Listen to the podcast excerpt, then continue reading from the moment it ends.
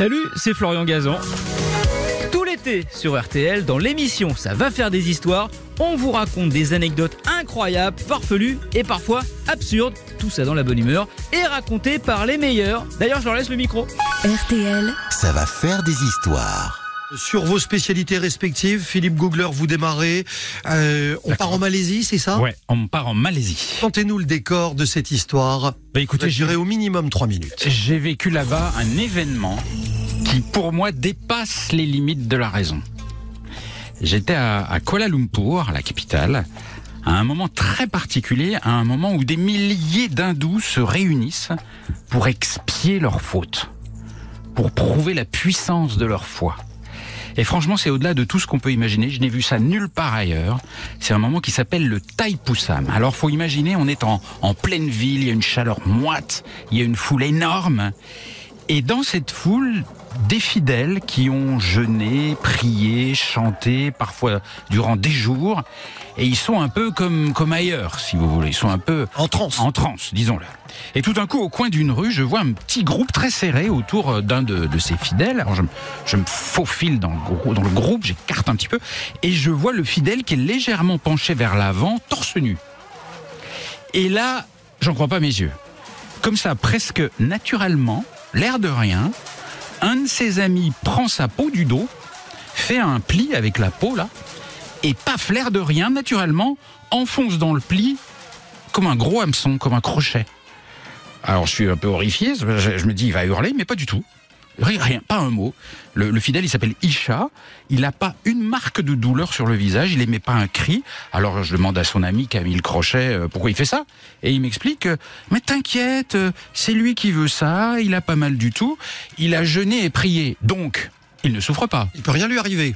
Voilà. Alors Isha est toujours courbé. D'ailleurs, il a vraiment l'air quand même d'être dans un autre monde. Hein. Il faut, on peut pas trop le déranger. Et, euh, et à peine le temps de regarder ça, paf, un deuxième crochet, paf, un troisième crochet, huit crochets au total. Et donc Isha ne dit toujours rien. Il semble toujours pas souffrir. Et son ami m'explique, c'est lui qui me fait, qui me fait le commentaire parce que je vous dis, Isha, il est un peu ailleurs. Il me dit, bah, il est, il est concentré, il est concentré sur son vœu. C'est sa façon de communiquer avec son Dieu. Et ce qui m'étonne le plus, c'est qu'il n'y a pas une seule goutte de sang. Rien du tout. Et alors au cours de cette soirée, euh, je croyais avoir tout vu, mais pas du tout. Euh, c'est inimaginable pour prouver la puissance de leur foi. Les, les gens euh, font des trucs dingues. Il y a toutes sortes d'instruments piquants, perçants. Je vous raconte pas tout parce qu'il y a des trucs horribles. Il y a des gars qui sont suspendus à des arbres avec des crochets. Il y en a qui se font promener avec des, des poteaux au milieu de la ville, pareil, euh, suspendus.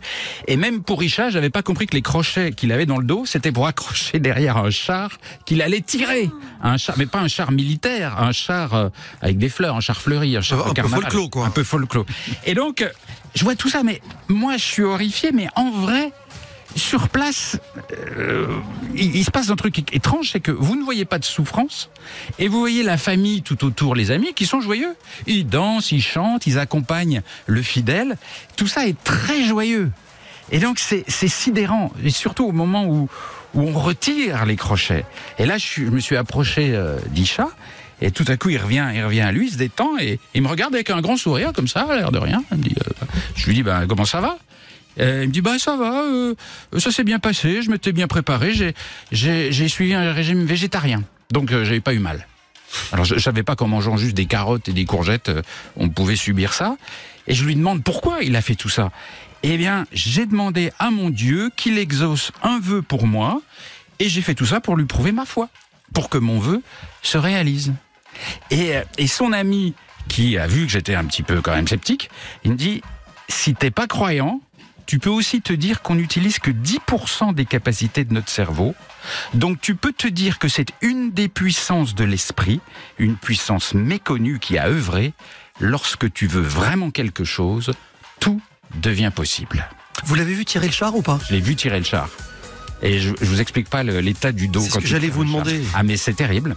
C'est, c'est, enfin, ça, se déforme, Bon, mais ça ne, ne craque pas. Je dis, je dis tout de suite. Je m'adresse à la France entière. Même si vous êtes végétarien, Oui. ne le faites pas chez vous, Non. c'est très dangereux. Non, non, non, Je non. voyais Éléonore Merlin justement très très, très inquiète. Très... Bah, Oui, alors c'est vrai qu'on n'utilise que 10% des capacités de notre cerveau, mais c'est vrai qu'à ce point-là, c'est quand même Ah, mais c'est incroyable. effrayant. Et je me demandais, est-ce qu'il est au moins un peu encouragé, applaudi ou euh, Alors oui, c'est ça. Il y a voilà, toute le chat. une idole. Il y, a, il y a toute sa famille qui l'encourage, qui, le, qui, le, qui lui fait des petites caresses, qui. Vas-y, capitaine Crochet. Il y a de l'amour. Si ça vaut le coup non plus. hein. Merci d'avoir écouté cette histoire. Retrouvez tous les épisodes sur l'application RTL et sur toutes les plateformes partenaires. N'hésitez pas à nous mettre plein d'étoiles et à vous abonner. À très vite. RTL. Ça va faire des histoires.